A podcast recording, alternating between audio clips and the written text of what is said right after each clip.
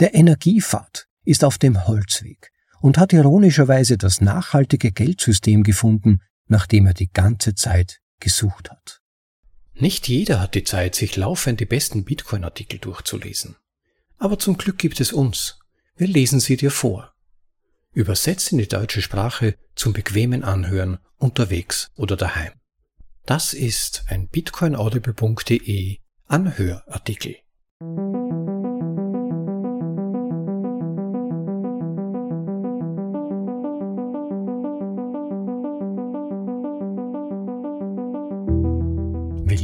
Zur Folge Nummer 93 von bitcoinaudible.de, dem Podcast mit den besten Artikeln aus dem Bitcoin Space, für euch in die deutsche Sprache übersetzt und danach vorgelesen, zum bequemen Anhören, ob unterwegs oder daheim.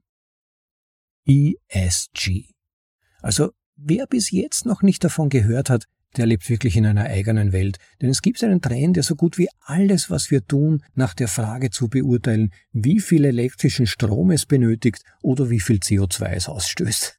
ESG bedeutet Environmental, Social und Governmental Investing, was wieder mal ein wunderbar klingender Drei-Buchstaben-Begriff ist, genauso wie SDG, Sustainable Development Goals, nachhaltige Entwicklungsziele oder die Begriffe digitale Verantwortlichkeit.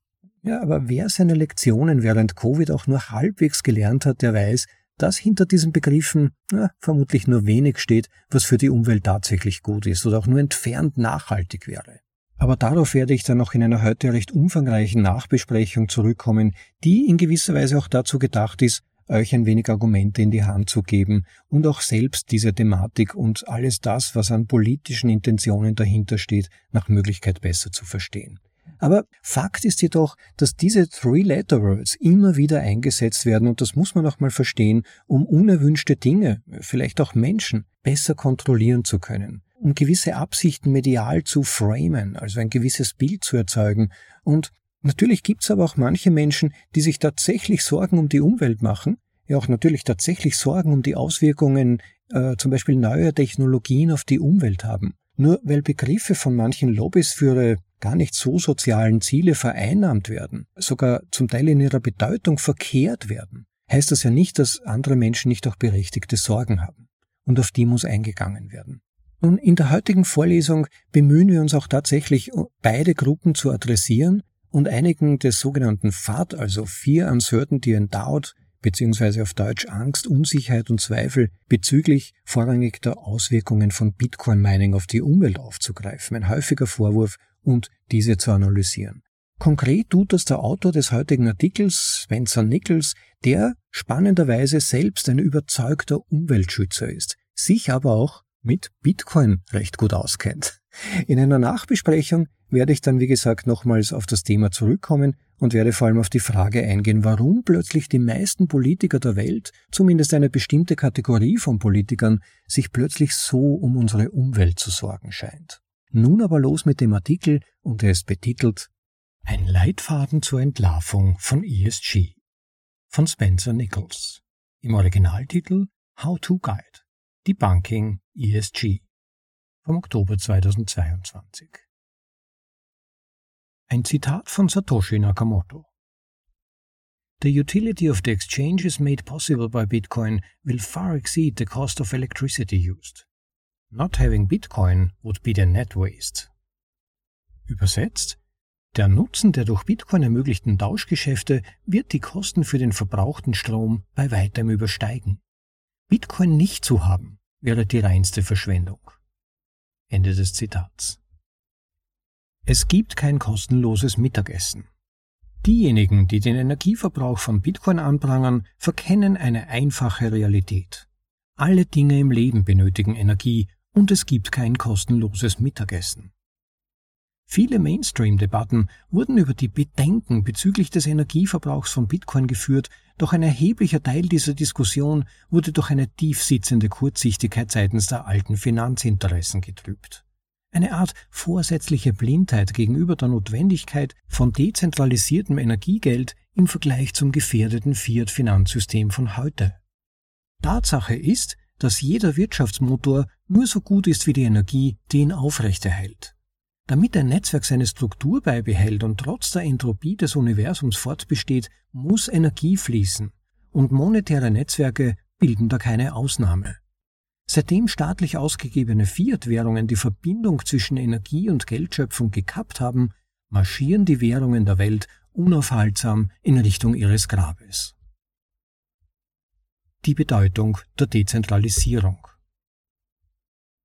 Das Fiat-System ist ein Paradebeispiel für den Amoklauf des zentralisierten Stakeholder-Kapitalismus, bei dem diejenigen mit dem größten Netzwerkkapital die Steuerung des Geldprotokolls übernommen haben und die Spielregeln einseitig nach ihren eigenen Interessen manipulieren. Zombie-Unternehmen, die sich von dem Kapital ernähren, das ihnen von der Gesellschaft durch eine inflationäre Geldpolitik zugeführt wird, gibt es zuhauf.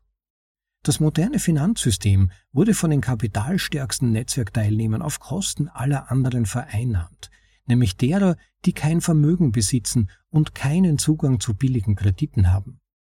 Die zentralisierte Kontrolle des Fiat-Geldes stellt sowohl einen Single Point of Failure, aber auch einen Single Point of Control für diejenigen dar, die die Anteile besitzen und gewährt ihnen einen nahezu unanfechtbaren Zugang und die Möglichkeit vom Gelddrucken zu profitieren.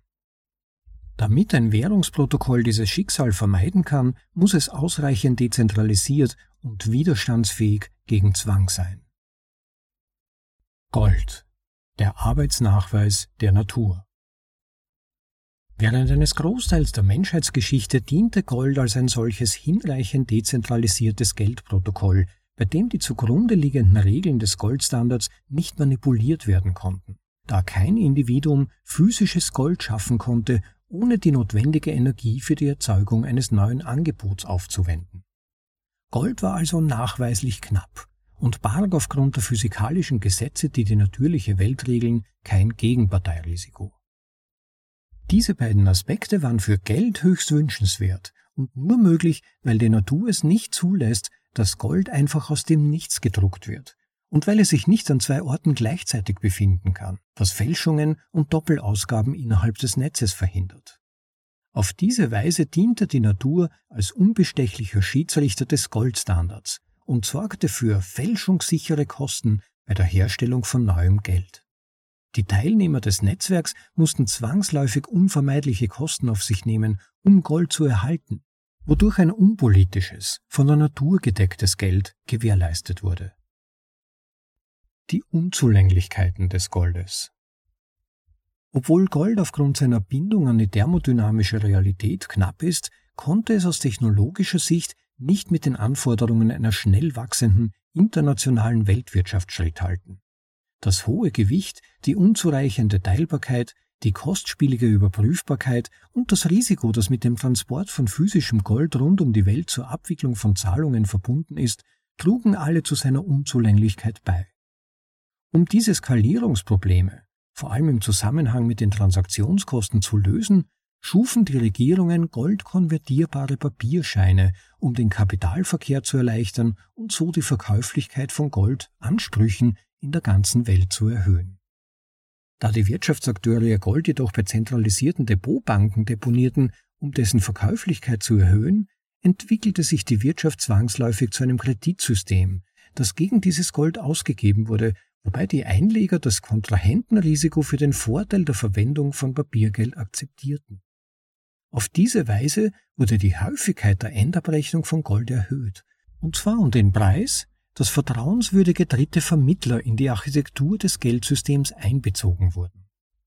Dieses System des Papierkredits wurde letztlich durch die Bilanzen der Zentralbanken gestützt, die diese goldkonvertierbaren Zertifikate ausgaben.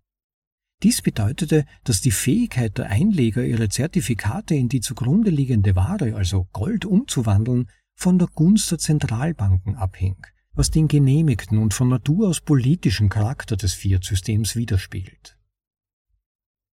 Wie sich herausstellte, sind die Versprechen der Zentralbanken ihr Gewicht in Gold wert. Da Gold in physischer Form vorliegt, waren zentralisierte Lösungen erforderlich, die anfällig für regulatorische Eingriffe waren.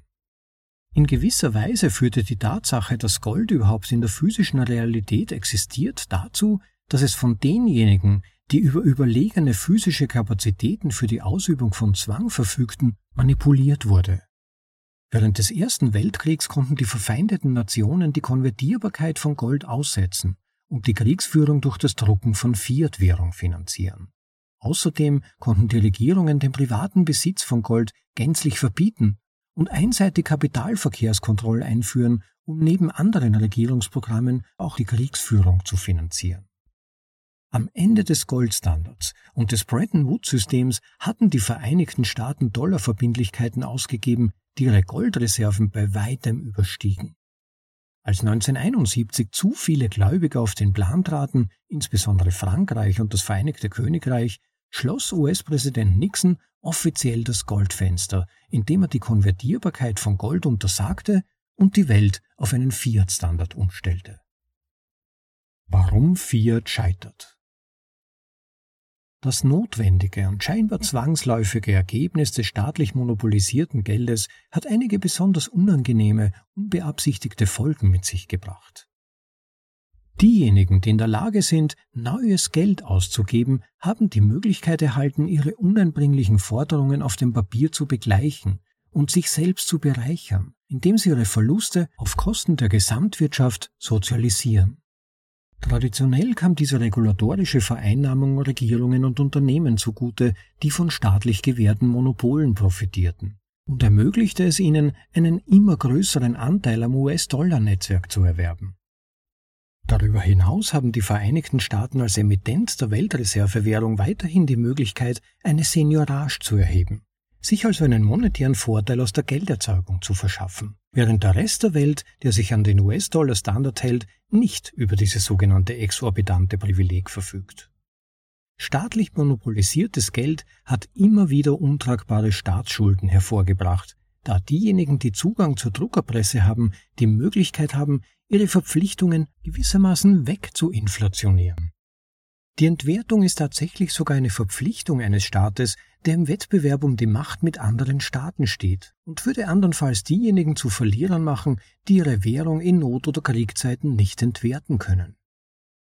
Da der Prozess der ständig steigenden Staatsverschuldung und der Zinseszinsakkumulation das Wachstum verringert, ist eine noch stärkere Entwertung erforderlich, um die Sache weiter voranzutreiben. Die ganze Zeit über werden unsolide Schulden zunehmend vertuscht und erlassen. Da ein immer größerer Anteil an unproduktivem Kapital im Finanzsystem zirkuliert, sinkt die Produktivität und erfordert noch mehr Kreditexpansion, damit das System in einer schädlichen Inflationsspirale weiter funktioniert. Die Fiat-Währung, die als zweckmäßige, aber zentralisierte Lösung für die technologischen Unzulänglichkeiten des Goldes entstanden ist, hat sich zu einer unhaltbaren, systematischen Kapitalvernichtung entwickelt, deren Lebensdauer durch das Ausmaß begrenzt wird, in dem der Staat seine Bürger zur Teilnahme an einem von Natur aus einseitigen Wirtschaftsspiel zwingen kann.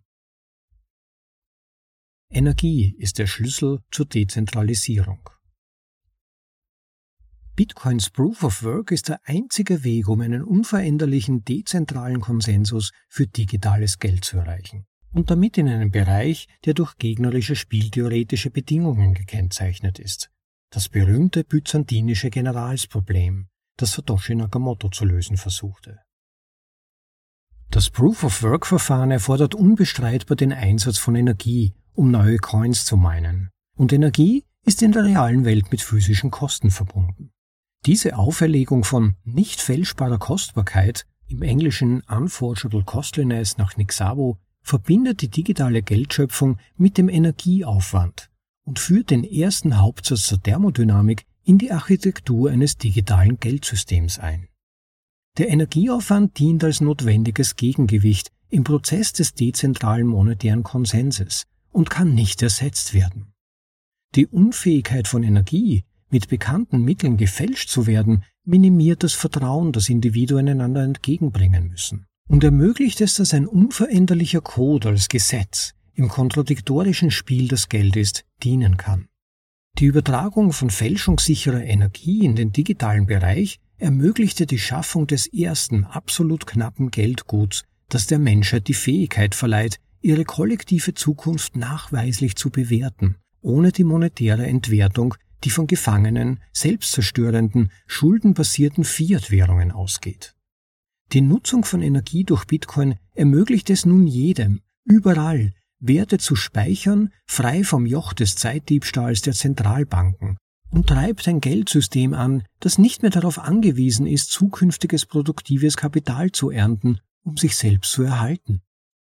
Das Schöne an Bitcoins Proof of Work ist, dass die Meinungen derjenigen, die ihm schaden wollen, keinen Einfluss auf die wahrheitsgetreue und unzensierbare Darstellung des Hauptbuchs im Netzwerk haben. Die durch Energie ermöglichte Dezentralisierung des Bitcoin-Netzwerks garantiert, dass es weiterhin gedeihen wird. Und wir alle werden dadurch besser dran sein.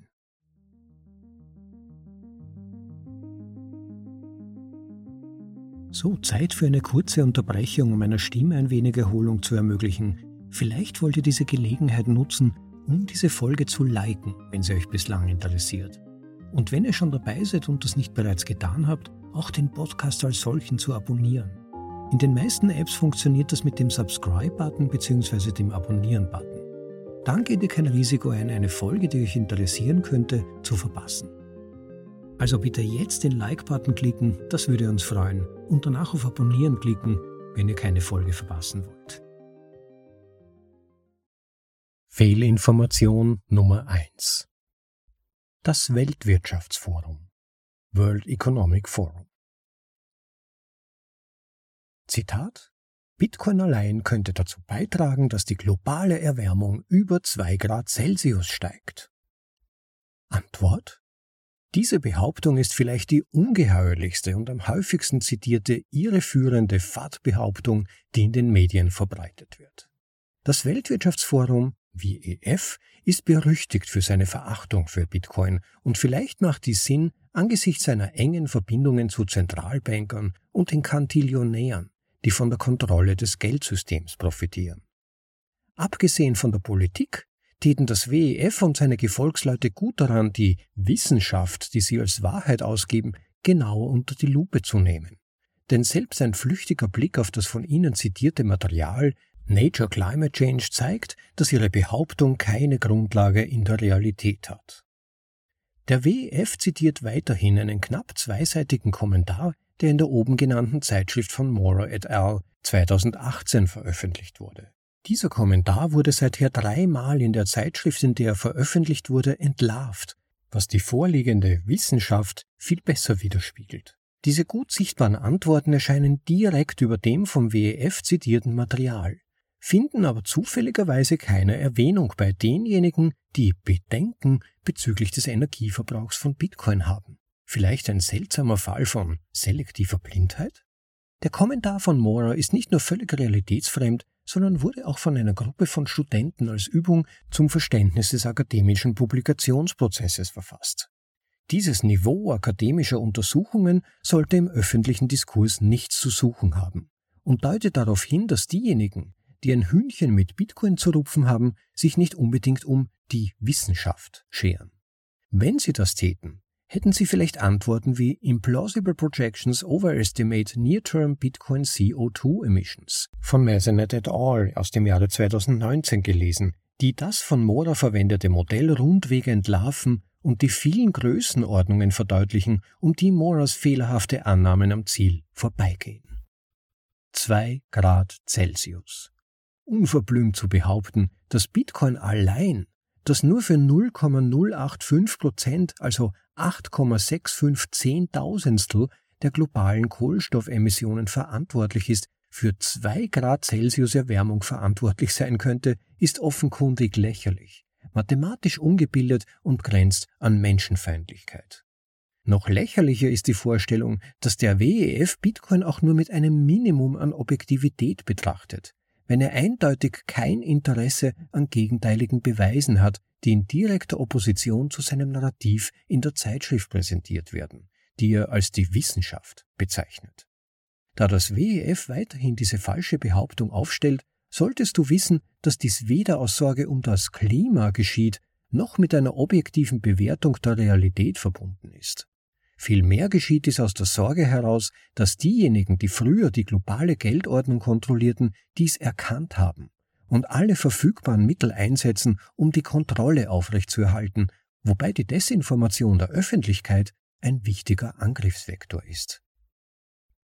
Fehlinformation Nummer zwei: Greenpeace. Ein Zitat? Ändert den Code, nicht das Klima.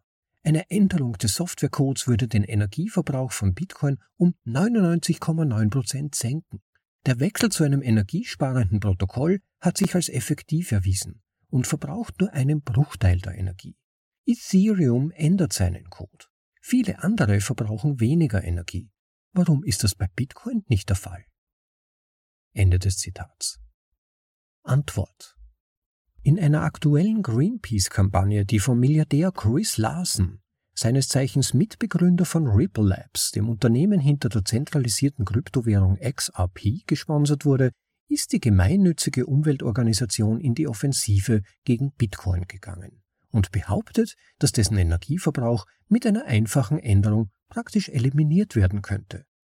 Vergesse das lächerliche Zitat von Mora et al. 2018 oder die Tatsache, dass Ripple versucht, seine zentralisierte Kryptowährung als energiearme, nachhaltige Alternative zu Bitcoins Proof of Work zu positionieren. Konzentrieren wir uns stattdessen auf die schlecht informierte Perspektive von Greenpeace, dass Bitcoin einfach zu einem anderen Konsensmechanismus wechseln kann und voilà, das Problem ist gelöst. Greenpeace und Larsen behaupten, dass viele neuere Kryptowährungen wenig Energie verbrauchen oder kohlenstoffneutral sind, weil sie ein besseres Modell verwenden. Proof of Stake. Wobei sie Proof of Stake und Proof of Work in Bezug auf ihre Sicherheitsmerkmale fälschlicherweise gleichsetzen. Dies impliziert auf unehrliche Weise, dass der von Bitcoin auferlegte Energiebedarf unnötig und von Natur aus verschwenderisch ist, wenn bessere Systeme existieren. Grundsätzlich ist der Proof-of-Stake-Konsens ein selbstzentralisierendes Sicherheitsmodell und kann daher nicht als Alternative zu Proof-of-Work in einem so umkämpften Bereich wie Geld dienen.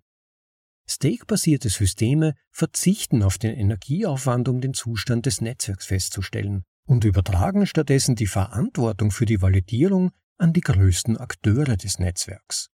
Im Laufe der Zeit bedeutet dies, dass diejenigen, die über mehr Anteile verfügen, ihren Anteil am Netzwerk durch Blockvalidierung erhöhen und so ihre Kontrolle über das Netzwerk rekursiv verfestigen. Ganz einfach. Die Netzwerkteilnehmer mit dem größten Anteil diktieren den Zustand des Netzwerks und dies führt zwangsläufig ein Gegenparteirisiko in das System ein. Dies ist im Wesentlichen dasselbe Sicherheitsmodell, nach dem das Fiat-System funktioniert bei dem die größten Teilnehmer aufgrund ihres Reichtums das Geldsystem untergraben können, während die typischen Netzwerkteilnehmer das Gegenparteirisiko akzeptieren müssen, das mit dem Besitz von Geld verbunden ist, das das Vertrauen nicht effektiv minimiert. Dies ist nicht einmal annähernd die Verwirklichung eines unpolitischen Geldes, die Bitcoin anstrebte, und stellt in keiner Weise einen Ersatz für Proof of Work dar, ungeachtet der Meinungen von Chris Larsen und Greenpeace zu diesem Thema. Indem Bitcoin einen nachgewiesenen Energieaufwand verlangt, erlegt es den Netzwerkteilnehmern nicht fälschbare Kosten auf. Im englischen Sprachgebrauch noch Nixabo unforgeable costliness, sodass die Miner einen Anreiz haben, den Zustand des Ledgers genau aufzuzeichnen, während sie gleichzeitig einen Anreiz haben, die Regeln des Protokolls einzuhalten. Die Minimierung des Vertrauens zwischen den Netzwerkteilnehmern ist eine unersetzliche Eigenschaft von dezentralem Geld und Energie ist ein unbestreitbar notwendiger Bestandteil, um dieses Ziel zu erreichen. Fehlinformation Nummer 3 The New Yorker. Ein Zitat Warum Bitcoin schlecht für die Umwelt ist. Eine einzige Bitcoin-Transaktion verbraucht die gleiche Menge an Strom wie ein durchschnittlicher amerikanischer Haushalt in einem Monat und ist für etwa eine Million mal mehr Kohlenstoffemissionen verantwortlich als eine einzige Visa-Transaktion. Antwort. Der Vergleich zwischen dem Visa-Netzwerk, einem genehmigten Protokoll auf höherer Ebene, das Kredittransaktionen über das Fiat-System ermöglicht, und Bitcoin einem genehmigungsfreien Basisgeld, das eine unwiderrufliche Endabrechnung ermöglicht, ist so, als würde man sagen, dass ein Schuldschein und Bargeld in der Hand die gleiche Abwicklungssicherheit bieten. Die Vertrauensminimierung von Bitcoin ist nicht im entferntesten mit der von Visa vergleichbar was einen kritischen Mangel an Verständnis dafür aufzeigt, was Bitcoin erreichen soll. Abgesehen von der Ungleichwertigkeit hat die Anzahl der Transaktionen in einem Bitcoin-Block keinen Einfluss auf die Energieintensität dieses Blocks. Das Mining sichert nicht nur neu eingereichte Blöcke, sondern auch alle zuvor gemeinten Blöcke, die davor lagen. Der Energieverbrauch von Bitcoin wird nicht für die Verarbeitung einzelner Transaktionen, sondern dafür verwendet, den Bitcoin Ledger mit jedem weiteren Hash zunehmend unveränderlich zu machen. Es ist für alle Blöcke nahezu die gleiche Energiemenge erforderlich, selbst wenn einer davon keine Transaktionen enthalten würde.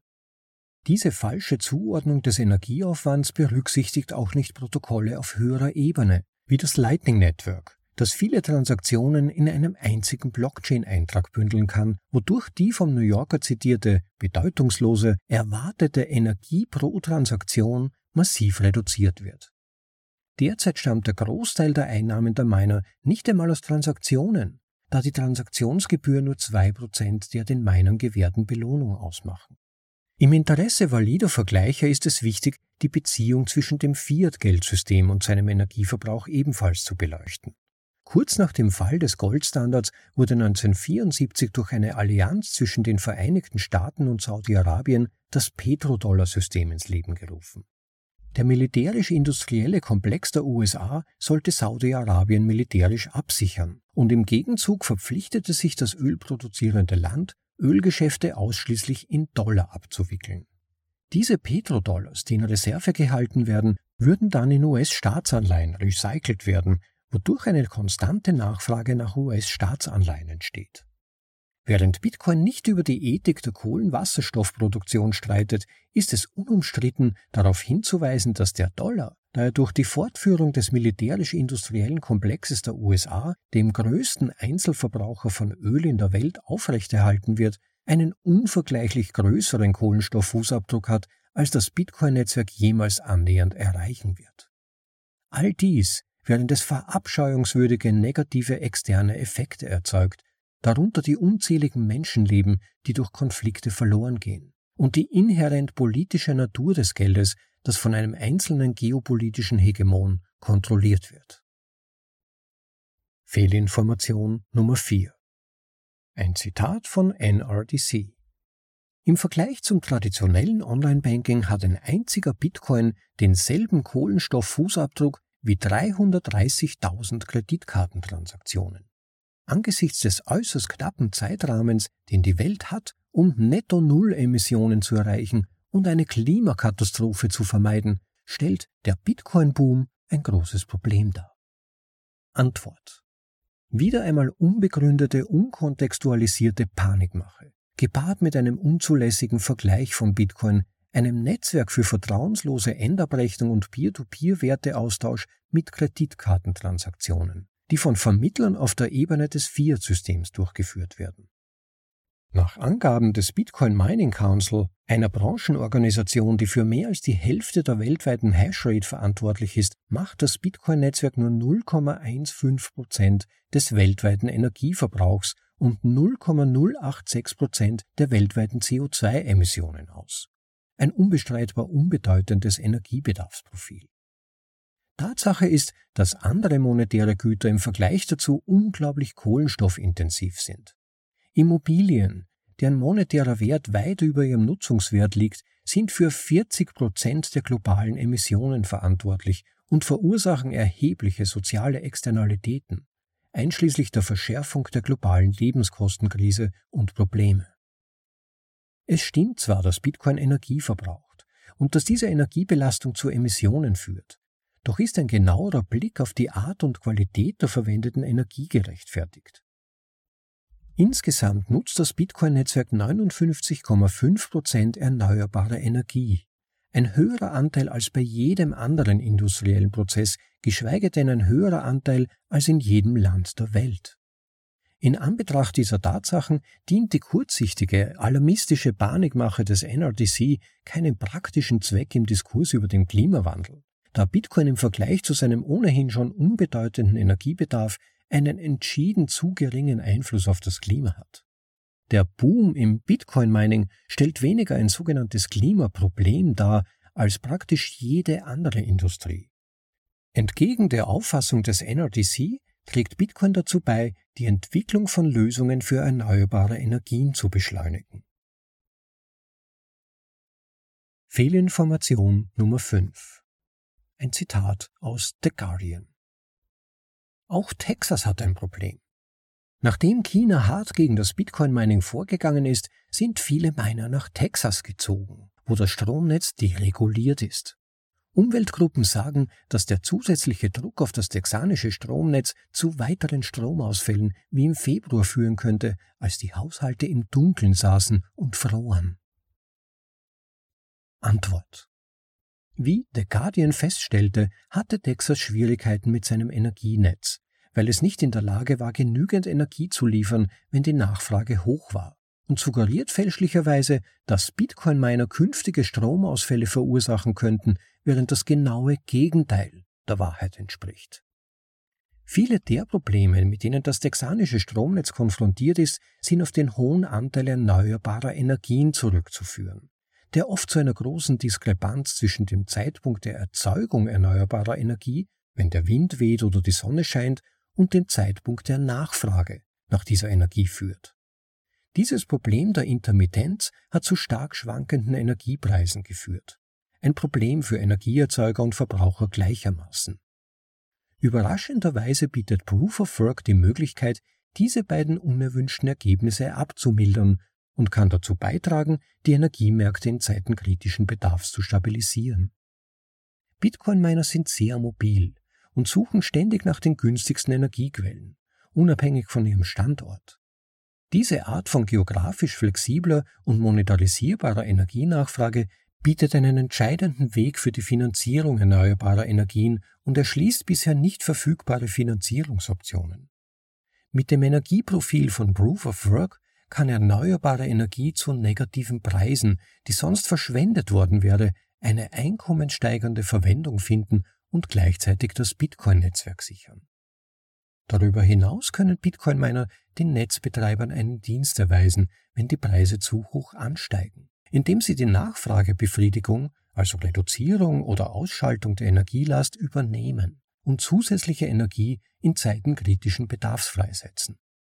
Die Nachfragereduktion kann dazu beitragen, den Bedarf an Erdgas- und kohlebefeuerten Spitzenkraftwerken, eine kohlenstoffintensive und kostspielige Komponente des Netzes, zu verringern die normalerweise in Zeiten von Nachfragespitzen eingesetzt werden.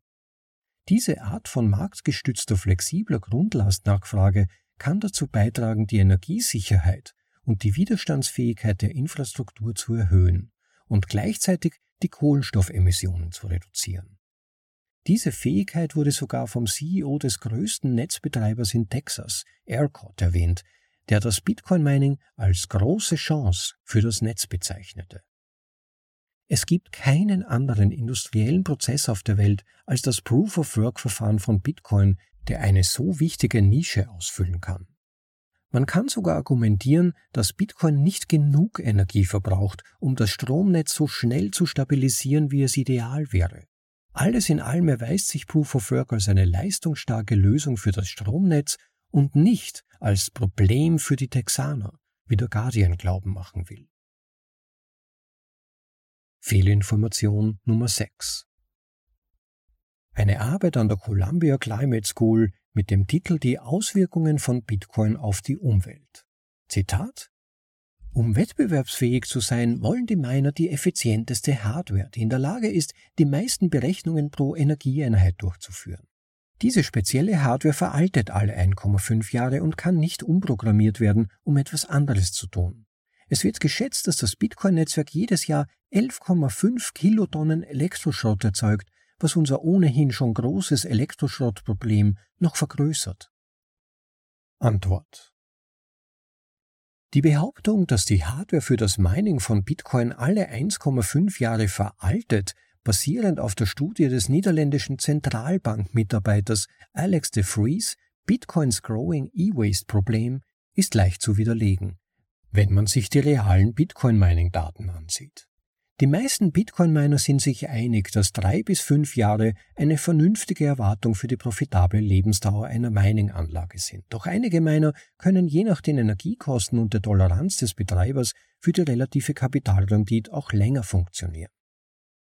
Zum Beispiel machen Antminer S9 Mining Rigs, die 2017 auf den Markt kamen, auch fünf Jahre später noch einen beachtlichen Teil der Bitcoin Hashrate aus. Auch die Antminer S15, die 2018 auf den Markt kamen, tragen immer noch einen erheblichen Teil zum Proof of Work bei.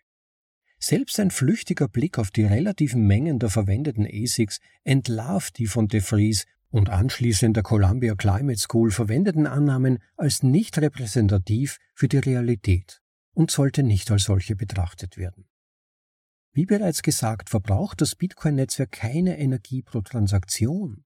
Dennoch verlassen sich De Vries und diejenigen, die ihn zitieren, weiterhin auf diese irreführende Metrik, um Statistiken zu erstellen, die kritisch gegenüber Bitcoin erscheinen. Dennoch behauptet das erwähnte Zitat, dass jede Bitcoin-Transaktion irgendwie den Wert eines iPhones an Elektroschrott erzeugt, was dem kleinen IT-Sektor der Niederlande entspricht, einem Land mit 17 Millionen Einwohnern. Dies ist zwar eine unbedeutende Menge an Elektroschrott, ein Tropfen auf den heißen Stein im Vergleich zu den 53 Millionen Tonnen, die weltweit produziert werden, aber es stellt sich heraus, dass diese Menge massiv überschätzt wird, wenn man davon ausgeht, dass 100 Prozent des Gewichts jedes Geräts tatsächlich aus Elektroschrott besteht und nicht aus recycelbarem oder anderem Material.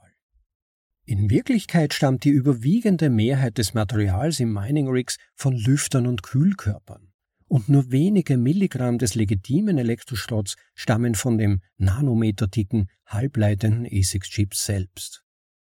Kurz gesagt, die von Columbia zitierte Studie ist unglaublich übertrieben, dekontextualisiert und untergräbt sogar die eigene Prämisse der Schule, dass Bitcoin ein riesiges E-Müll-Problem hat, wenn man sie für bare Münze nimmt. Dass dieser unsachliche Angriff bei der Grundlage der Arbeit eines Gefolgsmanns der niederländischen Zentralbank erfolgte, sollte nicht besonders überraschend sein.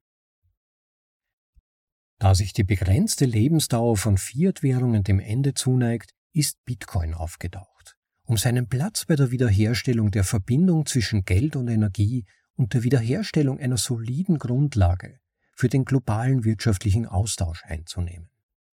Der Erfinder, Wissenschaftler und Umweltschützer R. Buckminster Fuller hat es vielleicht am besten ausgedrückt, als er in seinem Buch Critical Path 1981 die Bedeutung von globalem Geld beschrieb, das wieder mit der thermodynamischen Realität verbunden ist. Zitat in diesem kosmisch einheitlichen, gemeinsamen Energiewertesystem für die gesamte Menschheit werden die Kosten in Kilowattstunden, Wattstunden und Wattsekunden Arbeit ausgedrückt werden. Die Kilowattstunden werden das Hauptkriterium für die Kostenberechnung der Produktion des Stoffwechselkomplexes für jede Funktion oder jeden Gegenstand sein. Diese einheitliche Energiebewertung wird alle wild schwankenden, meinungsgeprägten, von oben herab manipulierbaren Geldsysteme der Welt ersetzen.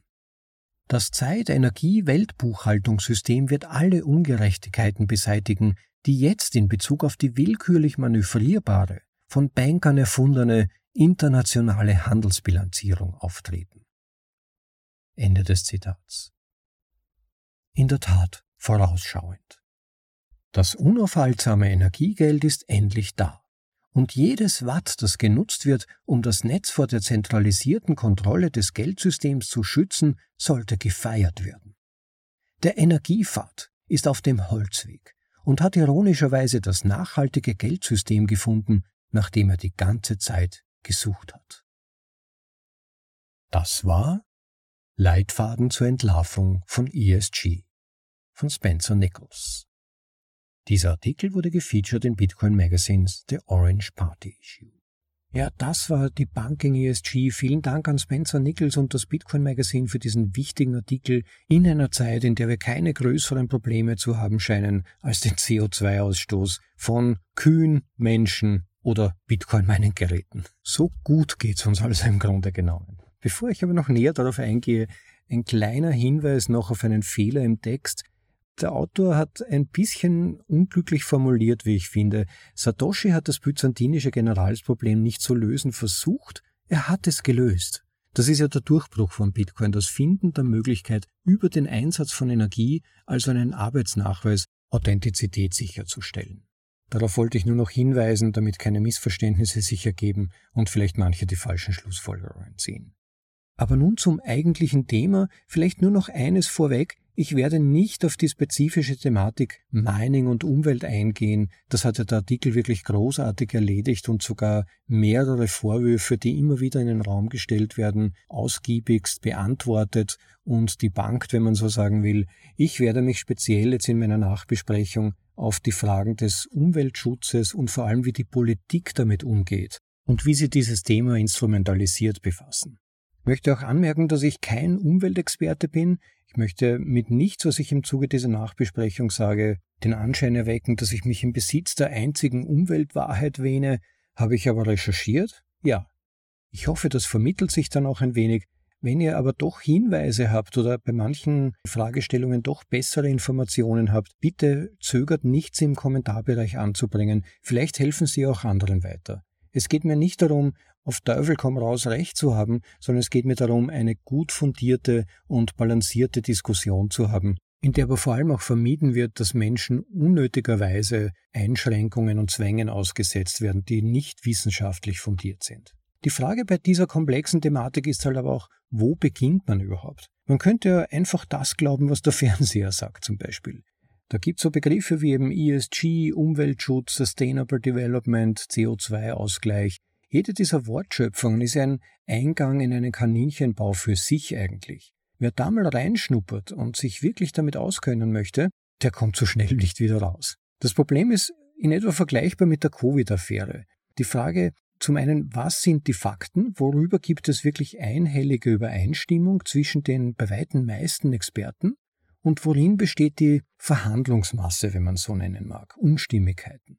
Und das beginnt zum Beispiel schon bei so relativ einfachen Fragen wie, wie viele Wissenschaftler sind sich überhaupt darin einig, dass es menschengemachte Klimaveränderung gibt? Sicher haben die meisten von euch schon mal von der berühmt-berüchtigten ICC-Studie gehört, der zufolge 97 Prozent der Wissenschaftler weltweit sich darüber einig sind, dass menschengemachter Klimawandel vorliegt. Äh, ein sehr gutes Beispiel dafür, wie schwierig es eigentlich ist, wirklich glaubwürdige Daten zu bekommen weil es gab dann einen großen Disput, der sich über Jahre gezogen hat und Gegenstudien sogar verursacht hat, Analysen dieser Studienergebnisse und da sind dann so Fragen berührt worden, wie zum Beispiel, was sind überhaupt relevante Wissenschaftler, um Klimaveränderung tatsächlich feststellen zu können? Welche Wissenschaftler wurden ausgewählt für diese Studie? Welche Studien wurden herangezogen, um zu diesen Schlussfolgerungen zu kommen? was definiert überhaupt menschengemachten oder menschenverursachten Klimawandel? So scheinbar kleine, unbedeutende Details wie die Tatsache, dass nur drei Prozent der Wissenschaftler gegenteiliger Ansicht waren, dass eben kein menschengemachter Klimawandel vorliegt, wurde umgedeutet in 97 Prozent Zustimmung. Nur ist ja Widerspruch nicht automatisch Zustimmung, wenn man nicht widerspricht, sondern es gibt auch durchaus abwägende Positionen und bei näherer Durchsicht der Dokumente stellte sich heraus, dass die meisten Wissenschaftler durchaus abgewogen haben und sich nicht ganz klar waren darüber, es aber eben nicht ausgeschlossen haben und das wurde dann in Zustimmung umgedeutet. So Dinge kamen vor.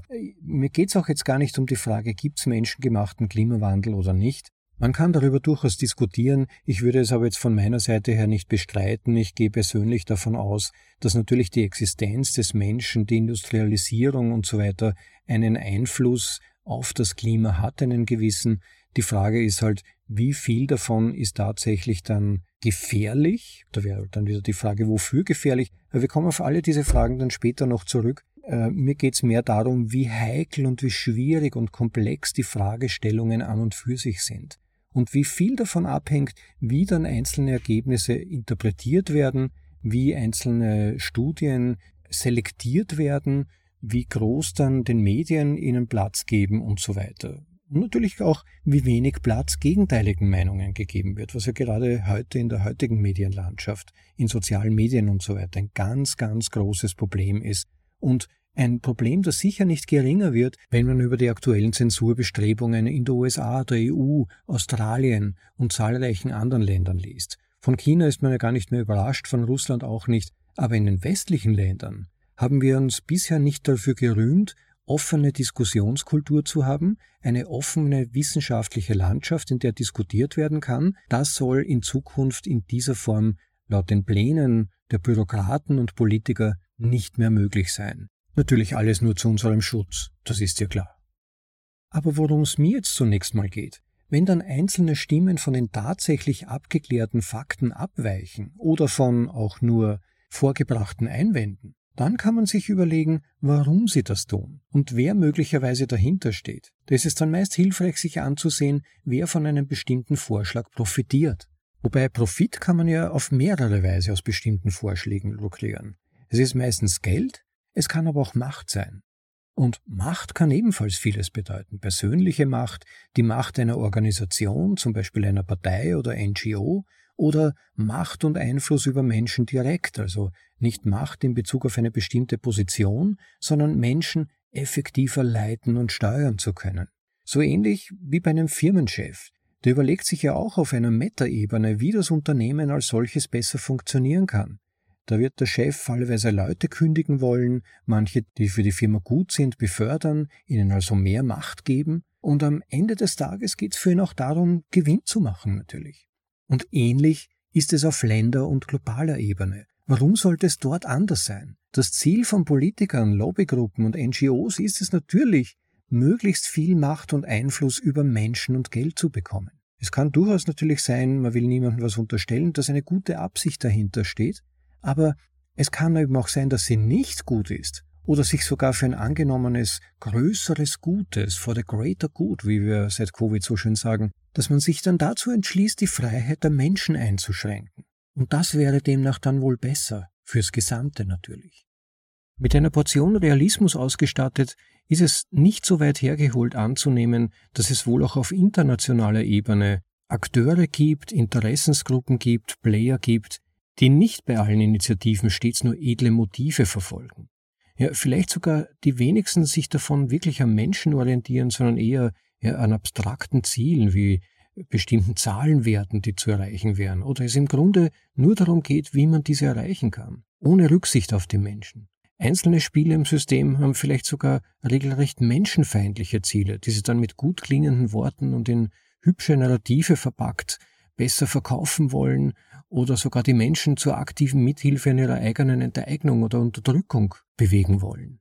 Das ist nicht so weit hergeholt. Jeder von uns kennt sogar in seinem persönlichen Umfeld Menschen, die eher asozial sind, Menschen, die sogar kriminell vielleicht sind, Menschen, die keine Empathie haben und selbstverständlich gibt es sie auch auf internationaler Ebene. Es ist sogar anzunehmen, dass es in Machtzirkeln eine besondere Häufung derartiger Menschen gibt, sonst wären sie nicht in diese Positionen gekommen. Und die Schlussfolgerung daraus ist aber, dass man einbeziehen muss, als Bürger selbst, die Möglichkeit, dass im Prinzip jeder von diesen Menschen, wenn sie in Interviews Kommentare abgeben oder wenn sie an Arbeitsgruppen teilnehmen und dergleichen, dann nicht wirklich an erster Stelle nur unsere Interessen im Kopf haben und dabei durchaus auch eiskalte Überlegungen existieren können. Auch der Firmenchef macht sich ja dann nicht spezifisch Gedanken, oh je, wie geht's dem armen Mitarbeiter? Vielleicht tut er's, aber am Ende wird's nichts daran ändern, dass er gekündigt wird. Die Kündigung entspricht auf globaler Ebene die Inkaufnahme von Krankheit, die Inkaufnahme von Arbeitslosigkeit, die Inkaufnahme von individuellem Konkurs oder auf geschäftlicher Ebene, auf wirtschaftlicher Ebene, die Inkaufnahme sogar von Tod.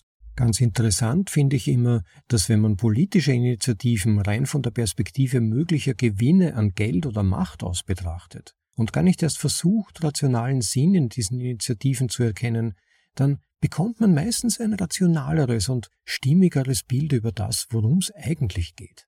Häufig sind die Warnmotive so einfach und eigentlich brutal, dass man es kaum glauben möchte. Bei Verbrechern auf alltäglicher Ebene wissen wir das. Aber den Mächtigen denen scheinen wir immer wieder naiv zu glauben, dass das, was bei ihren Mündern herauskommt, tatsächlich so gemeint ist, wie sie es sagen. Und dass sie edle Absichten verfolgen, die selbstverständlich in unserem, ja, unser aller, wie sie dann so schön sagen, Interesse sind. Aber das nur mal als wichtige Grundposition, um manche Zusammenhänge vielleicht dann doch besser verstehen zu können. Aber beginnen wir langsam. Gibt es Einigkeit in der Wissenschaft darüber, dass wir zum Beispiel gefährlich hohen CO2-Gehalt in der Atmosphäre haben? Dass sich das Klima aufgrund des Einflusses der Menschen deutlich erwärmt? Wer auf solche Fragen einfache Ja- oder Nein-Antworten gibt, der hat meiner Meinung nach entweder die Komplexität sogar der Fragestellung nicht verstanden, oder es handelt sich um ein Medium, das Stimmung in eine bestimmte Richtung erzeugen will. Interessant ist ja zum Beispiel auch die Frage, was bedeutet gefährlich hoch überhaupt in Bezug auf den CO2-Gehalt in der Luft und für wen soll er gefährlich sein? Bei Pflanzen zumindest ist es ja so, dass für sie CO2 so wichtig ist wie für uns Sauerstoff. Und wir sehen zum Beispiel in der Landwirtschaft, dass CO2 für üppiges Pflanzenwachstum ganz wichtig ist. Wenn Pflanzen gedeihen und gut wachsen, bringt das wieder Sauerstoff und klare Luft für uns. Warum sollten wir also durch CO2-Abbau die Atemluft schlecht machen? Man könnte nun über den Treibhauseffekt diskutieren, aber im Endeffekt ist die Frage, dass, oder diese Grundannahme, dass CO2 per se schlecht ist und auch fürs Klima sogar schlecht ist, für das menschliche Klima schlecht ist. Ihr merkt schon den steigenden Komplexitätsgrad allein der Fragestellung und es ist dann nicht mal mehr so einfach, ganz klare Antworten darauf zu geben. Und man könnte, wie gesagt, sogar problemlos vermutlich Nachweise dafür finden, dass wenn sich der CO2-Ausstoß graduell in kleinen Schritten erhöht, es längerfristig über Sekundäreffekte besser für das Klima ist, weil mehr Pflanzenwachstum in aller Regel besser fürs Klima ist, für das von Menschen bevorzugte Klima, aber auch fürs Pflanzenwachstum. Also einfach zu sagen, wir müssen das CO2 so gering wie möglich bekommen, ist so kurzfristig gedacht, wie es schlimmer eigentlich nicht mehr geht. Also das ignoriert sämtliche Sekundäreffekte, die CO2 in der Luft ebenfalls mit sich bringt. Aber auch wenn es um fossile Energien geht, eine Diskussion, die natürlich auch für uns als Bitcoiner relevant ist, weil beim Mining Energie benötigt wird und in aller Regel fossile Energieträger doch die effizientesten und vor allem auch energiereichsten sind. Ähm, man ignoriert die Vorteile von fossilen Energien eigentlich in der Diskussion komplett, sondern fokussiert ausschließlich auf die Nachteile und negiert aber im Prinzip völlig unsere wachsenden Fähigkeiten, diese Nachteile zu reduzieren und zu managen. Ein Beispiel, die Abgase von Autos, die sind über die Jahre massiv reduziert worden. Auch Bitcoin-Mining reduziert Luftschadstoffe, die zum Beispiel beim Gasflaring in die Atmosphäre entweichen. Werden diese Dinge eingerechnet, einbezogen? Werden sie überhaupt erwähnt heutzutage in der Diskussion? So gut wie nicht. Sondern es wird ausschließlich auf die Nachteile der fossilen Energien eingegangen. Immer wieder und immer wieder. Um es in die Köpfe zu bekommen, scheinbar. Es wird aber dagegen nicht darüber gesprochen, dass überall dort, wo fossile Energie verfügbar ist, die Menschen in der Regel auf höherem wirtschaftlichen Niveau leben. Sie ernähren sich besser, sie leben länger, weil eben fossile Energien effiziente Maschinen ermöglichen, effizientere Landwirtschaft und Zugang zu lebensrettenden Maßnahmen, Hochtechnologie in allen relevanten Lebensbereichen und so weiter. Auch das wird negiert. Es wird nicht darüber gesprochen. Am verrücktesten ist das ja immer dann, wenn zum Beispiel Klimafanatiker oder Klimaschützer, seien wir freundlich, sich irgendwo festkleben und zum Beispiel dann Farbe über Bilder ergießen, die aus Erdölprodukten geschaffen wurde, die Kleidung tragen, die Plastik enthält, die Erdölprodukte enthält, deren Kleber Erdölprodukte enthält, deren ganzes Leben nicht denkbar wäre in dieser Form, wenn sie nicht diese fossilen Brennstoffe hätten, um die ganzen Produkte zu erzeugen, mit denen sie ihr Internet betreiben, ihre Smartphones betreiben, wo Batterien drin sind. Von deren Umweltschädlichkeit rede ich jetzt noch nicht mal, sondern allein für die Batterieerzeugung, die wäre ohne fossile Energien nicht denkbar. Also so absurd. Wir leben in einer so verrückten Zeit, dass wir das Boot, auf dem wir dahin fahren, sukzessive absägen, auseinandersägen. All die Errungenschaften der letzten 100, 200, 300 Jahre die moderne Industrie, die uns unseren Lebensstandard, unsere Medizin, Forschung, Entwicklung, auch letztendlich das Weitertragen der Entwicklung in Drittweltländer ermöglicht hat, all das wird nun leichtfertig und ich möchte wirklich sagen verrückterweise aufs Spiel gesetzt, indem man so tut, als würde das Leben ganz normal weitergehen und wir könnten einfach auf fossile Energien verzichten. Diese fossilen Energieträger werden sogar katastrophisiert und es wird hysterische Stimmung nicht nur erzeugt, sondern auch hochgehalten. Auch da wieder Ähnlichkeiten zu Covid. Es scheint gar kein Interesse daran zu bestehen, eine rationale Diskussion zu führen, sondern es geht um Emotionen, um Angst und die muss möglichst hochgehalten werden. Wenn eine Zeit lang nichts darüber zu lesen war, muss es dann wieder einen neuen Artikel, irgendeine neue Katastrophenmeldung geben. Gefahr ist im Verzug, jetzt müssen wir uns klein halten reduzieren, sonst geht die Welt unter. Aber das ist nicht Wissenschaft. Wissenschaft ist nüchtern und sie vergleicht Daten. Wissenschaft wägt ab und äh, sie erwähnt in ihren Ergebnissen auch Vorteile, wenn es zum Beispiel um das Management echter Gefahren geht. Auch da muss man abwägen. Wenn wir jetzt eingreifen, welche Nachteile hätten wir dadurch und wie managen wir die dann? Überall sonst im realen Leben gilt das Prinzip, zuerst einmal muss sich der Helfer stabilisieren und muss sicher sein. Er muss stark sein, um anderen helfen zu können. Aber wenn es nach dem World Economic Forum, Al Gore oder Greta Thunberg geht, dann sollten wir uns am besten in die Steinzeit zurückbeamen und der Rest der Welt würde uns dann ehrfürchtig bei unserer Rückkehr in die Armut zusehen und uns schließlich bereitwillig folgen. Ja, aber so funktioniert das, glaube ich, nicht. Zumindest nicht in der Realität. Die Frage beim Katastrophenmanagement ist ja immer auch, was ist der Fokus? Geht es darum, eine akute Gefahr zu bewältigen? Ja, dann muss man natürlich schnell handeln, aber selbst dann muss man auch abwägen, ob danach dann nicht eine größere Katastrophe entsteht, als man sie jetzt vor sich hat.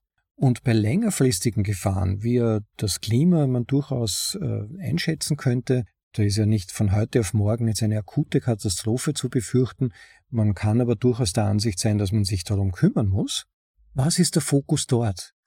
Ist es die unschuldige Natur?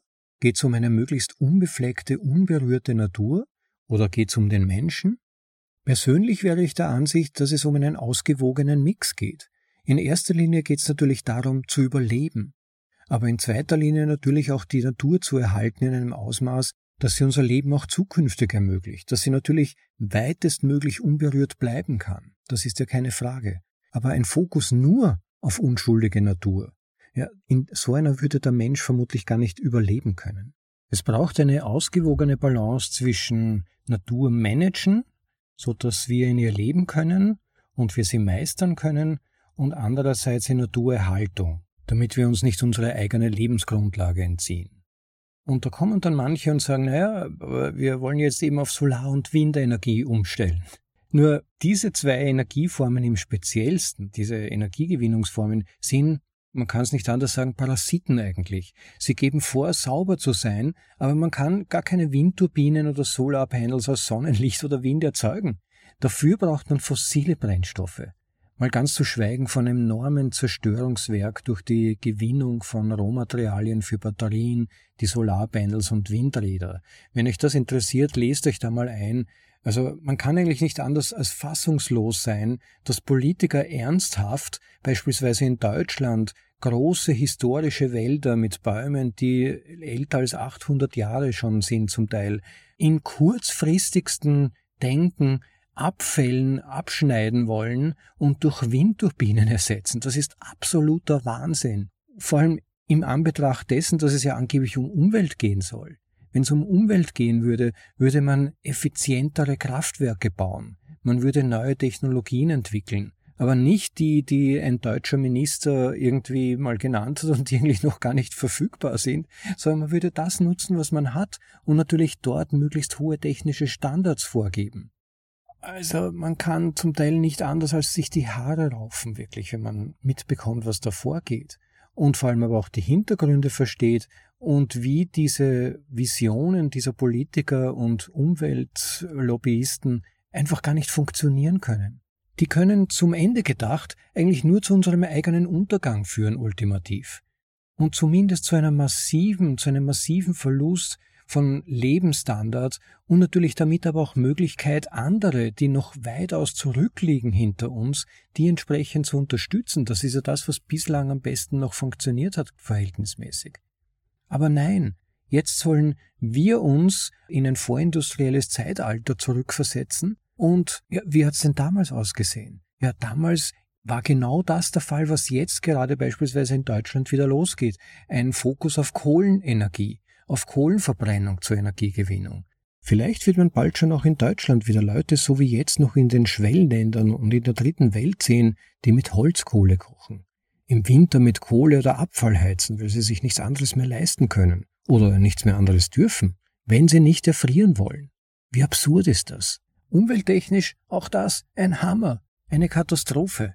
Wer wird dann, wenn all dieses Zerstörungswerk vollendet ist und sie eingestehen müssen, auch wieder wie bei einer kürzlichen Politaffäre, ja, eigentlich haben die Kritiker die Skeptiker recht behalten, wer wird dann noch zur Verfügung stehen und Verantwortung übernehmen? Ja, von denen sicher niemand. Fassungslos muss einen machen, was für Flächenzerstörung allein durch diese Windturbinenareale dann eigentlich uns bevorstehen, durch diese Solarpanel-Wüsten, die es da gibt, die man zum Teil ja schon in China sieht. Aber die Chinesen können wenigstens ihre Solarpanels selbst erzeugen. Wir müssen sie importieren. Und von wo? Von China. Und dann die Windräder, eine tödliche Gefahr für Zugvögel und für eigentlich Vögel aller Art, die man dann unterhalb dieser Windräder immer liegen sieht. Furchtbar. Aber warum findet man eigentlich so viele intelligente Leute, die der Klimahysterie oder ich möchte eigentlich exakter sagen Klimaideologie verfallen und dann, wie ebenfalls bei Ideologien üblich, andere missionieren wollen?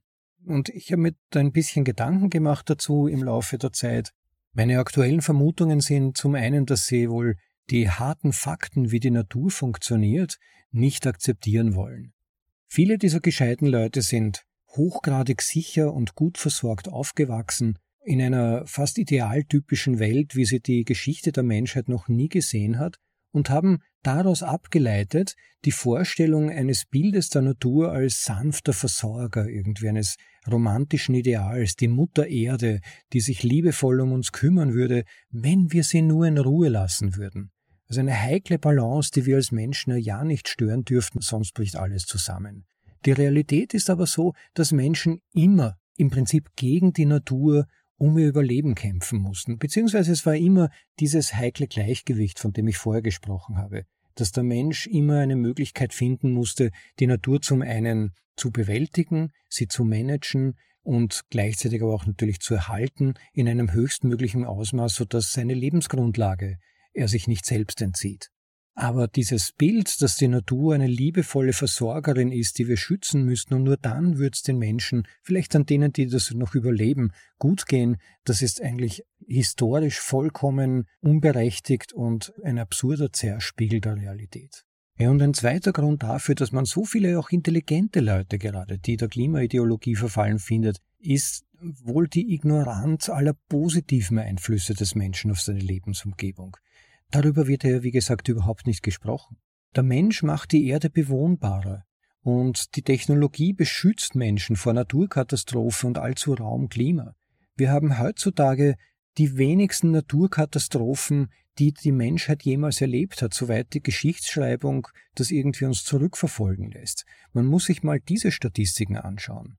Es gibt keine Hinweise, zumindest habe ich keine drauf gefunden, dass wir jetzt tatsächlich mehr Naturkatastrophen erleben als zuvor. Wir nehmen sie nur mehr wahr als früher durch mediale Verbreitung. Wenn auf den Philippinen ein Erdbeben stattfindet, lesen wir davon. Wenn am nächsten Tag ein Sturm an der Südküste der USA wütet, ebenso. Und dann glauben wir, zwei Naturkatastrophen in derart kurzen Zeiträumen hätten zuvor nie so häufig stattgefunden. Und wenn man sich die Gründe dafür aber nicht erklären kann, einem aber andererseits eine Erklärung auf dem Silbertablett serviert wird, dann sagt man sich vielleicht, ja, muss wohl an der Klimaerwärmung liegen. Und bezüglich der möglichen Ursachen wird auch da dann wieder nur auf den Menschen als einzig mögliche Erklärung und möglicher Fix für dieses Problem geschaut. Wie kann man also den Einfluss des Menschen oder den Menschen an sich möglichst so reduzieren, so klein machen, dass das Klima möglichst wenig beeinflusst wird? Das muss das Ziel sein. Niemand sagt dazu, dass beispielsweise ein Vulkanausbruch genügt, um ein Drittel oder zwei Drittel davon völlig zu neutralisieren, weil einfach da der Ausstoß an CO2 bzw. CO2 verursachenden Substanzen so groß ist mit einem Mal. Aber das nur nebenbei. Also das sollte man niemals vergessen, dass der Mensch ja auch positiven Einfluss auf seine Lebensumgebung hat, dass die Technologie, die er entwickelt und er fortlaufend weiterentwickelt, wenn er die Möglichkeiten dazu hat, wenn er sowohl die wirtschaftlichen Möglichkeiten dazu hat, aber auch Zugang zu kostengünstiger und hocheffizienter, ständig verfügbarer Energie, das darf man ebenfalls nie vergessen, dann hat er eine Vielzahl von Möglichkeiten, die Umwelt positiv zu beeinflussen und uns auch vor Katastrophen zu schützen. Und ein ebenso ganz, ganz wichtiger Punkt ist, dass eigentlich dieses in den Vordergrund stellen der Umwelt als heiligen Gral und einen bestimmten CO2-Level, der auf Teufel komm raus gehalten werden müsste, eigentlich keine humanistische Perspektive ist. Da geht es nicht um menschliches Wohlergehen, sondern um möglichst geringen Einfluss auf die Natur. Dabei sind wir, wie erwähnt, heute 50 Mal sicherer vor klimabezogenen Katastrophen, als wir das in der Geschichte je waren. Aber irgendwie lauert die nächste Katastrophe ständig um die nächste Ecke und dann werden alle Menschen sterben. Das wird uns suggeriert und in dieser Angst werden wir ständig gehalten. Und eben selbst wenn 97 oder 98 Prozent aller Wissenschaftler über irgendetwas einig sein sollten, selbst wenn man das glaubt, wir sind tatsächlich sicherer als je zuvor und unsere Leben sind es auch. Nur wenn wir die humanistische Perspektive verlassen und rein auf Zahlen starren und sie vergleichen, dass sie sich im Verlauf von ein paar Jahrzehnten auch mal verändern können, übrigens in zyklischen Wellen, wenn man sich die entsprechenden Kurven ansieht, das darf nicht sein. Es muss immer ein gleichbleibender Level gehalten werden, sonst steht die Katastrophe vor der Tür. Nebenbei gefragt, wo jemals in Bezug auf welche Verläufe in der Natur Habt ihr jemals gerade Linien gesehen? In der Natur gibt's ständig Zyklen. Und wenn man mal in die Geschichte weit genug zurückblickt, wenn man mal rauszoomt, dann sieht man, dass es in der Vergangenheit immer schon Zyklen von Erhöhung des CO2-Levels gab in der Atmosphäre und dann Reduktionen. So richtige, schöne, verlaufende, fast gleichförmig verlaufende Kurven, auch von der Erdtemperatur beispielsweise. Da ging es in Zyklen von mehreren tausend Jahren immer wieder rauf und runter mit der Temperatur. Übrigens diesen Zyklen zufolge würden wir uns im Moment gerade eigentlich in der Annäherung an eine neue Eiszeit befinden. Wir erinnern uns, die, also die Älteren von uns mögen sich noch erinnern, dass in den 70er, 80er Jahren uns noch mit einer unmittelbar bevorstehenden Eiszeit gedroht wurde. Die ist dann eigentlich nicht eingetreten. Jetzt plötzlich müssen wir mit einer unmittelbar bevorstehenden Erderhitzung, die wir überhaupt nicht verkraften würden, wie das Leute beispielsweise in Afrika oder irgendwie nahe dem Äquator überhaupt schaffen, über die Runden zu kommen, ist ja unbegreiflich. Aber jedenfalls wir müssten sehr aufpassen, damit sich die Erdtemperatur nur ja nicht um ein halbes oder womöglich sogar zwei Grad erhöht. Also man hat den Eindruck, als wäre es für diese Leute das Idealszenario, wenn wir alle stromverbrauchenden Geräte, also Autos, natürlich Bitcoin-Mining sowieso, aber auch Heizung, Aircondition, Gasherd oder Heizung, Flugzeuge, schwere Maschinen und so weiter abschalten oder verbieten. Das wäre dann das Idealszenario. Warum nicht das Rad der Zeit zurückdrehen, uns alle ins vorindustrielle Zeitalter oder ja, vielleicht noch besser in die Höhlen zurückzuversetzen, um dann so richtig wieder von den Elementen der Natur und ihren schwierigen Lebensbedingungen abhängig zu sein und ihnen ausgesetzt zu sein. Das scheint die Vision dieser Menschen zu sein. Oder aber, und das wäre nicht besonders erstaunlich, wenn man sich in Geschichte ein wenig eingelesen hat, sie werden die Vision, dass wir kleinen Bürger uns in die Höhlen zurückziehen, während die großen wichtigen Leute draußen mit ihren Chats weiter herumchatten, so wie sie das jedes Jahr auch jetzt bei ihren Veranstaltungen, bei ihren internen tun und sich weiterhin die Bäuche mit Fleisch und sonstigen Leckereien vollschlagen, während wir die Schlacke und Insekten zu essen bekommen. Vermutlich wird sich dann die CO2-Bilanz so halbwegs hinbekommen lassen. Aber ab morgen für uns nur mehr Insekten, denn Kühe haben Darmwinde und das geht gar nicht. Dabei haben Wissenschaftler wie Alan Savory zum Beispiel nachgewiesen, dass das Problem zum Beispiel in dem Fall, jetzt in dem beschriebenen, gar nicht Kühe sind, sondern wie sie gehalten werden. Der hat das erforscht im Laufe seiner Wissenschaftlerkarriere und hat festgestellt, dass Kühe selbst brachliegendes Land mit neuem Leben erwecken können. Bodenerosion verlangsamen, Dünger über Ausscheidungen zuführen, sie grasen in bestimmten Mustern, wodurch das Gras und dann weitere Pflanzen wachsen können und so weiter. Die Wüstenbildung wird reduziert oder sogar rückgängig gemacht. So wird die Erdoberfläche gekühlt und das alles erlaubt es der Erde, sich mehr mit CO2 anzureichern. Das CO2 wird also der Luft entzogen. Was machen wir dagegen? Wir betreiben Massentierhaltung, entziehen der Erde Feuchtigkeit und natürliche Regenerationsfähigkeit durch die Monokulturen, also eine extrem ausbeuterische Form der Viehhaltung und des Nutzpflanzenanbaus, in diesem Zusammenhang möchte ich euch auf eine wirklich gute Dokumentation hinweisen, die heißt Kiss the Ground aus dem Jahr 2020. Durch die Dokumentation führt der Hollywood-Schauspieler Woody Harrelson der kürzlich aufgrund seiner Kommentare zum Covid-Management sehr negativ aufgefallen ist und gerade versucht wird zu canceln.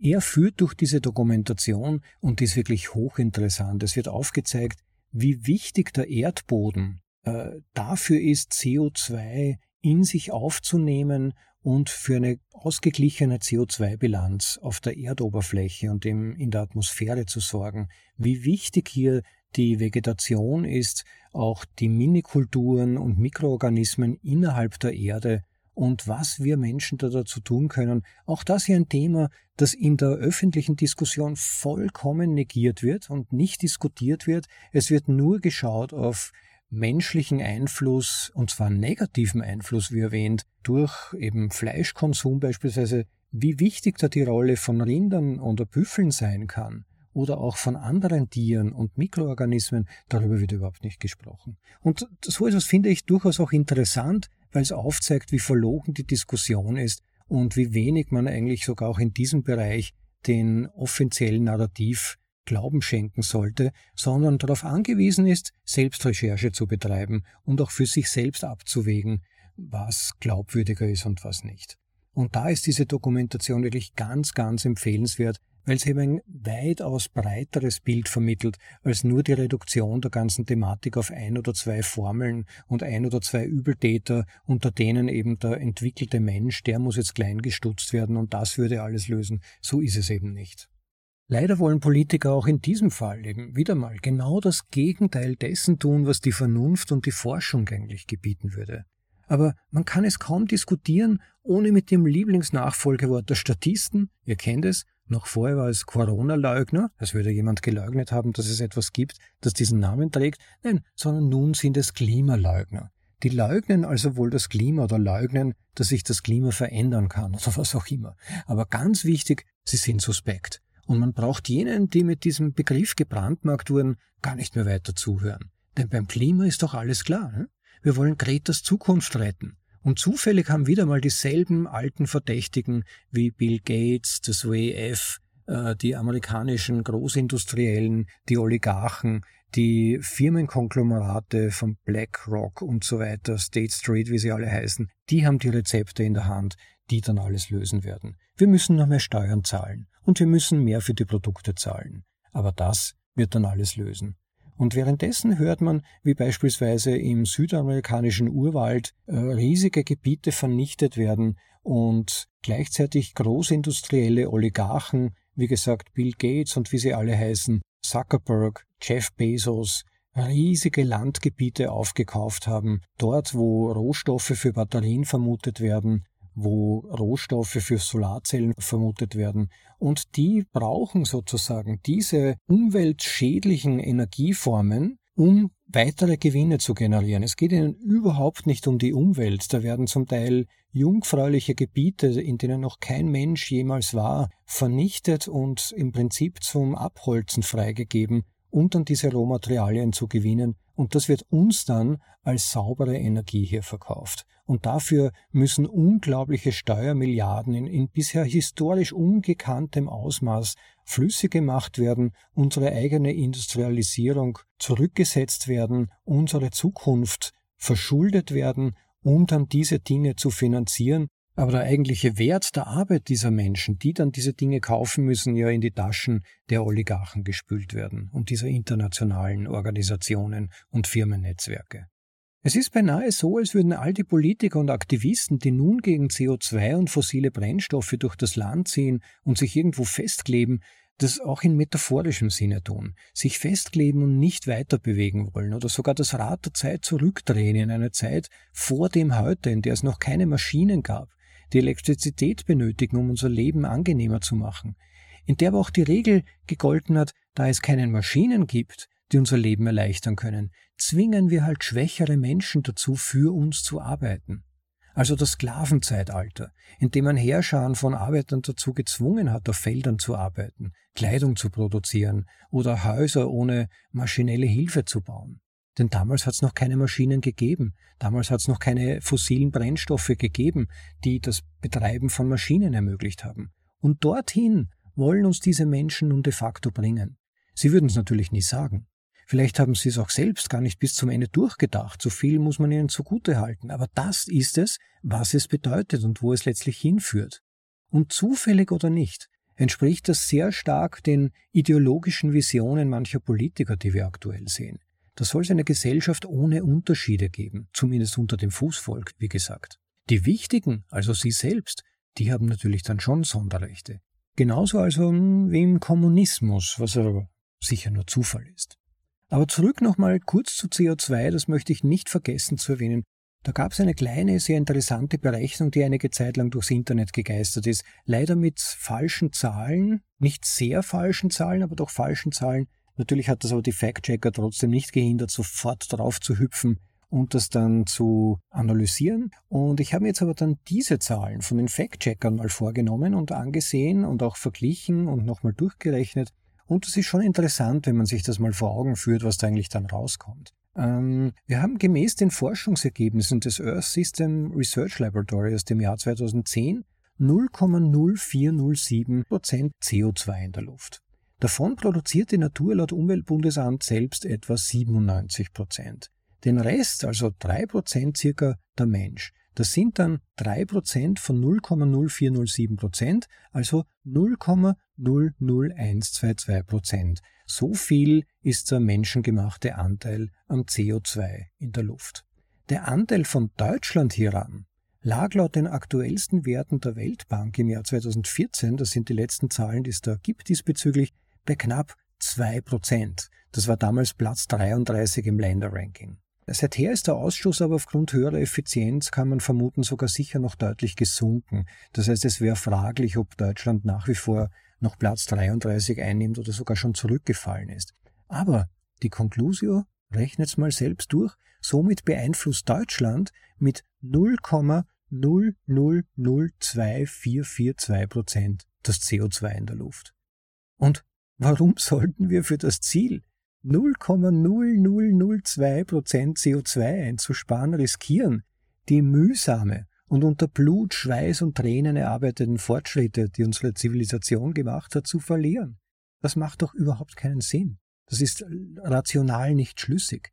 Warum sollten wir von allen Dingen bei der Entscheidung, ob wir lieber Fiat-Geld möchten, ein Geld, das argumentierbar für die Ausbeutung, generationenlange Verschuldung und de facto Versklavung und nicht zuletzt ökologischer Ausbeutung weiter Teile der Welt bis zum heutigen Tag verantwortlich ist, Geld, das zu großen Teilen für die Finanzierung von Militärwaffen und die Interessen einer abgehobenen Elite eingesetzt wird, also solches schuldenbasiertes Geld durch besseres Geld zu ersetzen, uns dagegen entscheiden, um 0,0002442 Prozent einzusparen. Oder vermutlich davon auch nur einen Bruchteil. Denn komplett Deutschland zu töten so weit werden sie dann wohl hoffentlich nicht gehen. Denn nur dann würden wir den kompletten Deutschlandfaktor wegstreichen können. Sondern Menschen werden ja dort vermutlich doch weiterleben, werden halt vielleicht dann 20 Prozent weniger CO2 erzeugen, wenn man sie nur weit zurück in die Geschichte zurückkatapultiert. Trotzdem würde ja CO2 weiterhin verursacht werden. Und wie gesagt, mit anderen Maßnahmen würde man vermutlich bessere Werte erreichen. Aber da würden halt nicht so viele Oligarchen und internationale Netzwerke davon profitieren. Ich wollte auf dieses Thema ein bisschen spezifischer eingehen, weil es mir wichtig war, dass wir nicht am Vordergründigen hängen bleiben. Nicht an so Peanut-Fragen wie etwa, ist es gelungen, für das Jahr 2023 den Anteil von unter Anführungszeichen sauberer Energie beim Bitcoin-Mining um drei Prozent zu erhöhen oder ist es ein bisschen schlechter geworden? Das sind in gewisser Weise nur Nebenschauplätze, Nebenfragen oder schlicht und einfach Nebelgranaten zur Ablenkung von den eigentlichen, den unglaublich skandalösen Vorgängen, von denen gerade die, denen die Umwelt wirklich am Herzen liegt, dadurch kaum etwas mitbekommen. Es ist wie bei einem Zauberer, der vor den Augen mit dem Zauberstab herumwedelt und im Hintergrund, von der bewussten Aufmerksamkeit ausgeschlossen, wird ein großer Trick vorbereitet. So machen die das. Große Gefühle, große Dramen, große Angst zur Ablenkung von den eigentlichen Missständen. Die grundsätzlichen Fragen ist, was wollen wir eigentlich? Was bedeutet überhaupt saubere Energie? Ist das ein korrekter Begriff? Was ist der Preis von sauberer Energie? Wer bezahlt den?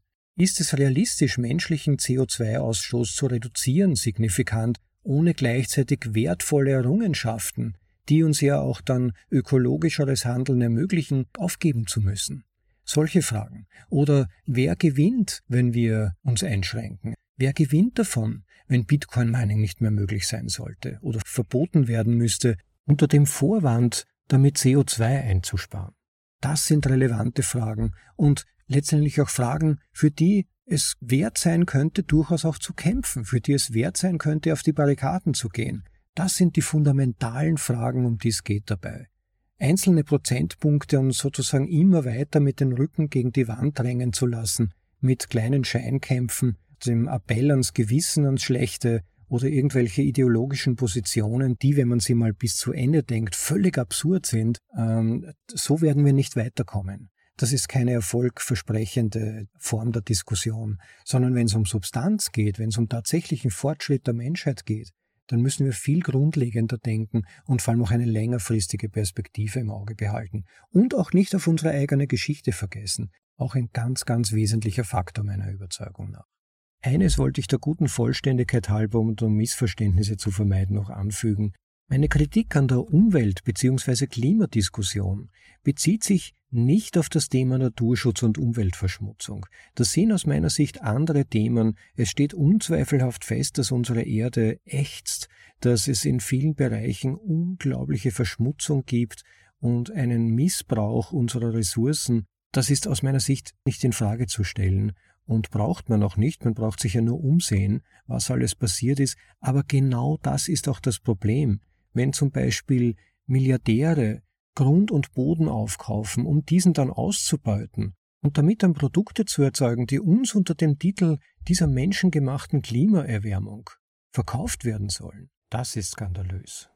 Ja, wie in meinen vorigen Bemerkungen zwischen den Zeilen ja schon erwähnt, würde ich mich sogar freuen, wenn sich die diversen Klimaschützer sich nicht von internationalen globalistischen Unternehmen und Billionären instrumentalisieren lassen würden, sondern sich aufs Eigentliche konzentrieren würden, nämlich auf den echten Naturschutz dort, wo es dringend, dringend nötig ist. Und vermutlich würden sie dort auf dieselben Akteure treffen, die ihnen heute auf ihren internationalen Milliardärstreffen beim WEF und so weiter ihre Forderungen in den Mund legen. Und damit Rand Ende. Genug für heute.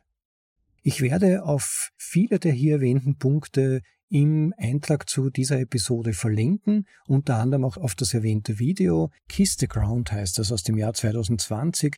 Wen ich ebenfalls wärmstens empfehlen kann, ist Alex Epstein, ein Bitcoiner, soweit ich weiß, aber auch Philosoph, der im Prinzip trainiert darauf ist, Fragen nicht vordergründig nur zu betrachten, sondern in Dingen wirklich auf den Kern zu gehen und er hat sich einen Namen gemacht über seine Arbeiten und seine Literatur, die er verfasst hat zum Thema fossile Brennstoffe. Da gibt es sehr gute Videos auch auf YouTube zu sehen. Ich werde auf zumindest eines davon im Eintrag zu dieser Episode auch verlinken. Seine Website energytalkingpoints.com, da findet ihr schön aufgeschlüsselt zu allen möglichen Fragen relevante Forschungsergebnisse Wer auch einige interessante Beiträge geliefert hat, war Seyfedin Amus, der Autor von The Bitcoin Standards, sicher jedem von euch ein Begriff. Er hatte in seinem Podcast schon einige Klimaforscher zu Gast und natürlich wenig überraschend Kritiker der aktuellen Klimadiskussionen und Energiediskussionen. Und da gab es zum Teil dann wirklich hochinteressante Punkte, die erwähnt wurden.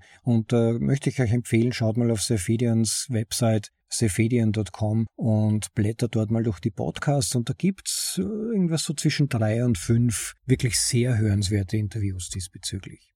Euch möchte ich zum Abschluss noch ersuchen, wie erwähnt, wenn einzelne der erwähnten Punkte bei euch Stirnrunzeln verursachen oder ihr bessere Informationen habt, bitte zögert nicht, sie auf der Website bitcoinaudible.de beim Eintrag zu dieser Episode zu vermerken oder auch direkt als Kommentar zu dem Podcast, wie ihr euch einen gerade anhört. Es ist ja vielleicht auch für andere interessant, davon zu lesen oder vielleicht ergibt sich die eine oder andere Diskussion. Ansonsten hoffe ich, es hat euch interessiert. Es war ja sehr komprimiert viel zum Thema Umwelt und Energieverbrauch, Elektrizität rund ums Bitcoin-Mining die Rede. Und ich hoffe, ihr habt viel Stoff dafür bekommen, dann in entsprechenden Diskussionen auch etwas entgegensetzen zu können oder gute Argumente zu haben. Und zwar auch mal Argumente abseits der sonstigen Mainstream-Diskussionspunkte. Ob es jetzt eben helfen könnte, sich nur mehr kalt zu duschen, nicht warm zu duschen oder vielleicht zwischendurch auch mal mit Grillen versetzte Snacks zu essen oder so. Also vollkommener Unsinn und ich hoffe, ihr fallt auf solche Dinge ab heute nicht mehr rein. Und wenn euch das gefallen hat, hinterlasst uns bitte ein Like bei dieser Episode. In jeder App, in der ihr euch gerade befindet, gibt sicher eine Möglichkeit dazu, vor allem aber auch den Podcast als solchen zu subscriben, zu abonnieren, damit euch keine Folge entgeht. Und wer sich ein Herz fassen kann und eine Spende schicken, ihr findet dazu auf unserer Website bitcoinaudible.de einige Möglichkeiten, Ganz willkommen sind natürlich auch direkt immer Boosts in den Podcast 2.0 Apps oder kleine Spenden über Lightning Network oder Bitcoin. Das ist wirklich hochwillkommen. Nicht nur motivierend, sondern hilft uns auch die laufenden Kosten. Zum Beispiel auch hier, vielleicht gibt es dann irgendwann mal die Möglichkeit, das Equipment zu upgraden, damit wir noch bessere Qualität hinbekommen bei unseren Podcasts. Was auch immer. Jedenfalls großartige Motivation. Das ist für mich eigentlich immer der wichtigste Punkt. Und so weit wie möglich auf Werbung verzichten zu können. Das ist so ein bisschen etwas, das ich schaffen möchte bei diesem Podcast. Es hat mich sehr gefreut, dass ihr dabei wart. Empfehlt uns bitte weiter, teilt die Episode, wenn sie euch interessant vorgekommen ist, diskutiert drüber und speichert sie ab, verlinkt sie für die nächste Diskussion, die mit hundertprozentiger Wahrscheinlichkeit wieder auf uns zukommen wird, wenn es wieder mal darum gehen wird, dass wegen Bitcoin die Welt bald untergehen könnte. Also dann, ich wünsche euch noch eine tolle Woche, genießt den Tag, genießt das Leben, Leute, freut euch dran. Bis zum nächsten Mal. Ciao, euer Rob.